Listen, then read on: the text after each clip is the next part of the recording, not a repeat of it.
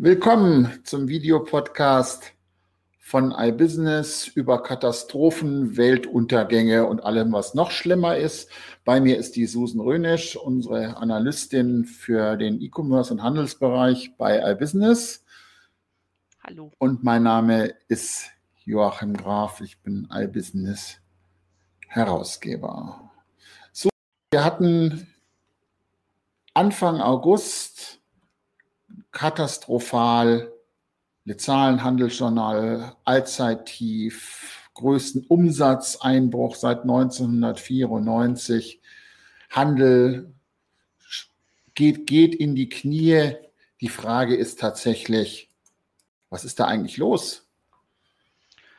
Ja, äh, die globale Lage, die ganzen Preiserhöhungen und die Inflation, also das äh, wirkt sich natürlich auf Handel, E-Commerce und äh, ja, also sämtliche Bereiche aus.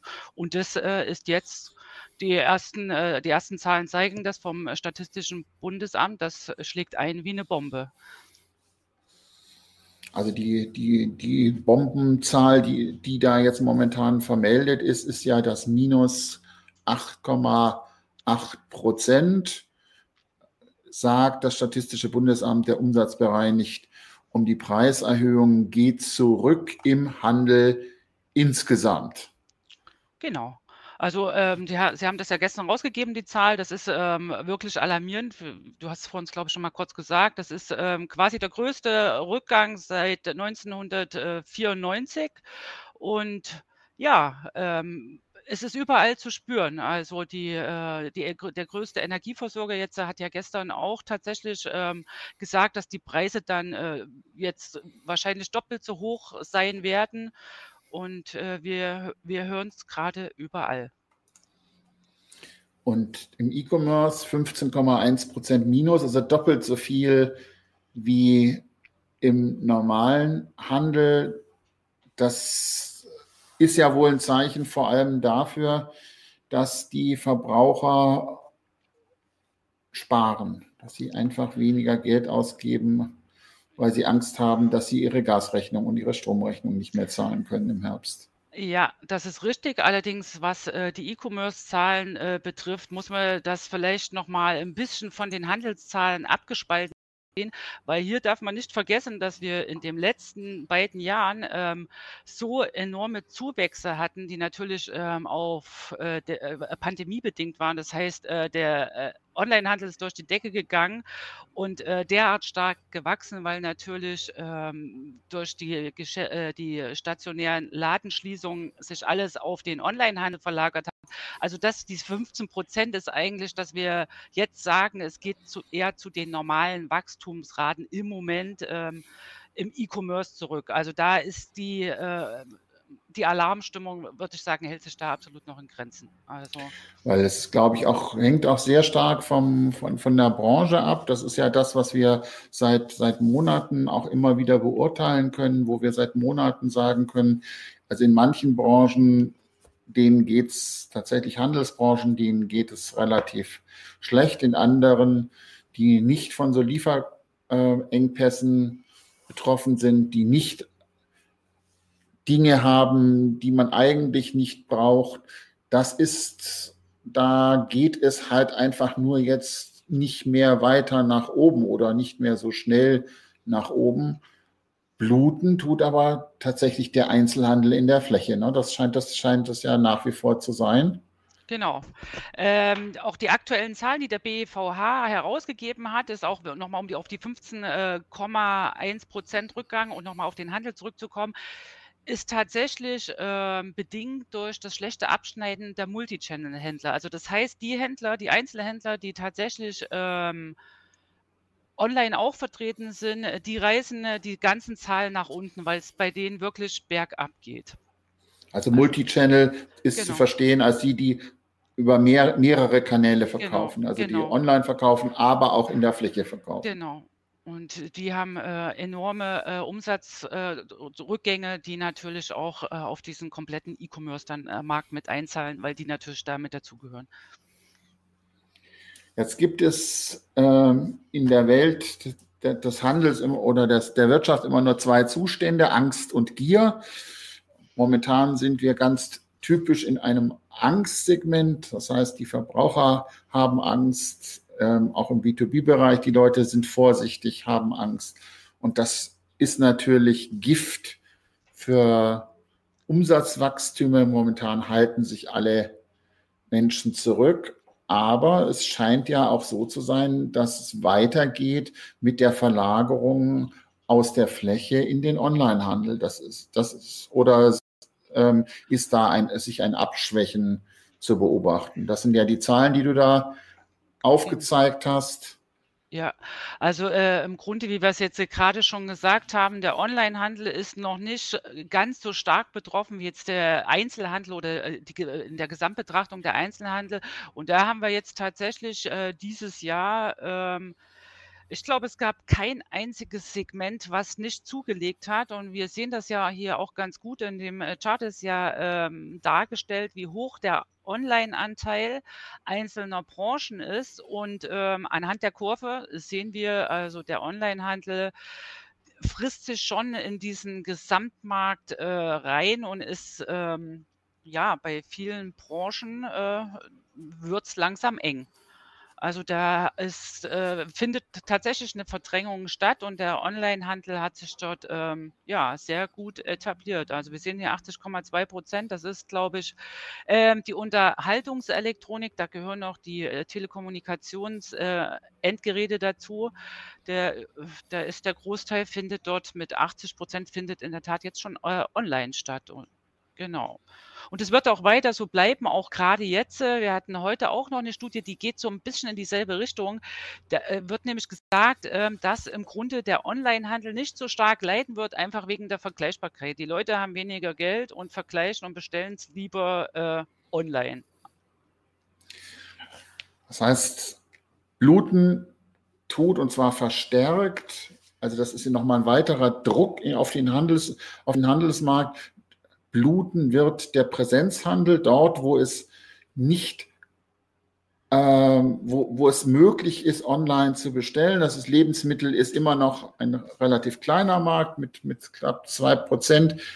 Das wächst zwar, aber das wächst halt auch auf sehr niedrigem Niveau, während ein Smartphone kauft kaum noch irgendjemand in einem Ladengeschäft. Das ist ja wohl die, so die, die Aussage. Und die anderen restlichen 20 Prozent das sind dann die großen Ketten, die das dann mitnehmen oder die, die Leute, die, die halt viel Werbedruck erzeugen. Der kleine Elektronikfachhändler wird das vermutlich nicht überleben. Kann man das so sagen? Das kann man absolut so sagen. Bestes Beispiel, vielleicht, äh, ja, der eine oder andere wird sich noch daran erinnern. Ähm, wie viele Telekom-Läden, ähm, Vodafones, die da wirklich äh, Präsenzläden hatten und quasi ihre Produkte über einen Router und sonst äh, verkaufen, sind ja alle, gibt es ja kaum noch. Also die sind einfach weg, ja. Das, das ersetzt äh, der Onlinehandel. Also sind die äh, Produkte, die nicht mehr groß ähm, Beratung bedürfen. Und das äh, wird dann halt auch online bestellt, weil da einfach die, der Bedarf nicht da ist, da in den Laden zu gehen.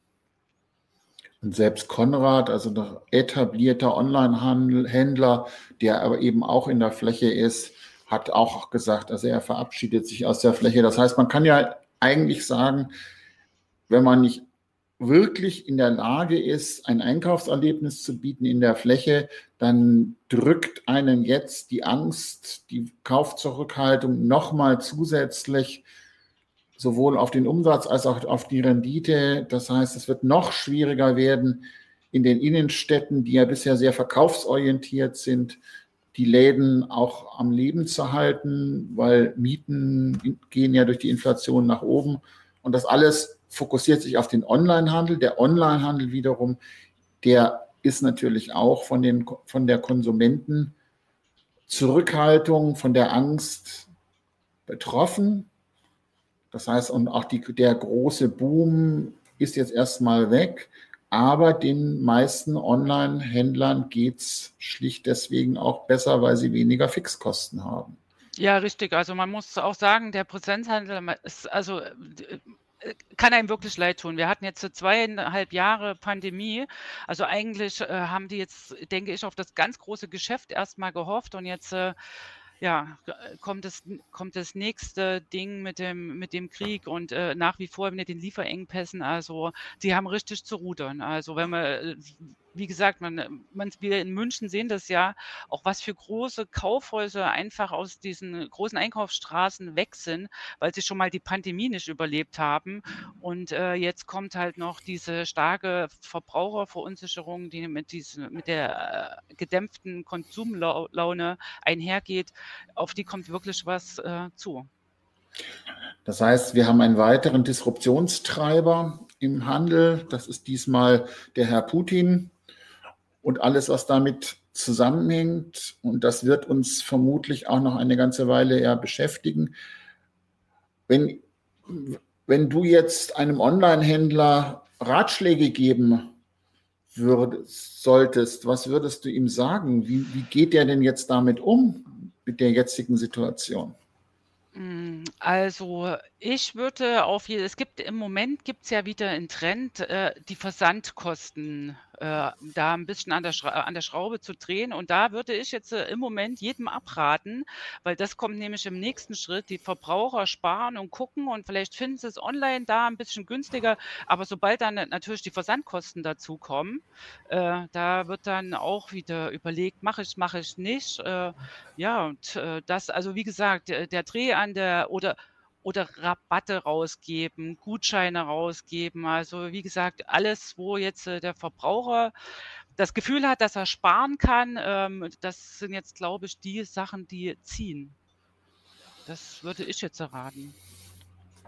Also das ist sicher, sicher ein, ein wichtiger Ansatz und ganz generell gilt natürlich auch hier, das ist etwas, was wir ja eigentlich immer fordern, wo wir immer sagen, passt auf, da müsst ihr jetzt aufpassen.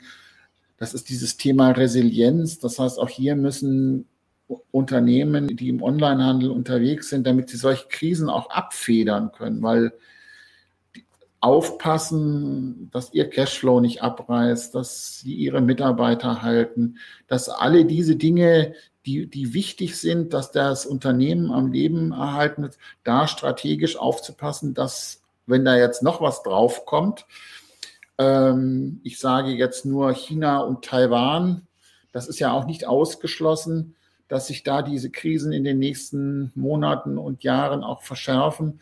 Die Lage wird auch da nicht besser.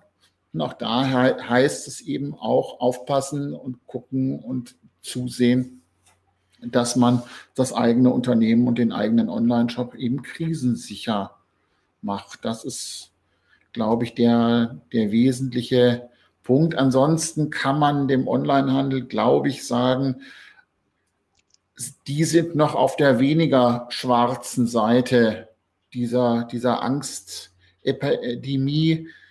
Und ich glaube auch, vielleicht als, als Ausblick, die Angst ist, glaube ich, das Allerschlimmste.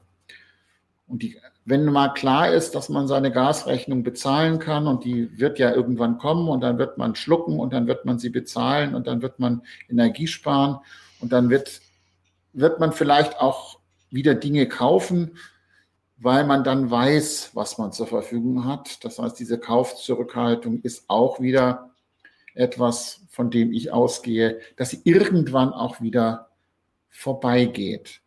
Weil genauso wie man im Boom nie sich nie vorstellen kann, dass dieser Boom jemals endet, ist man auch in einer Krise immer an einem Punkt, wo man sagt, diese Krise hört nie wieder auf. Das nicht, ist nicht so, das ist immer eine Sache in Wellen.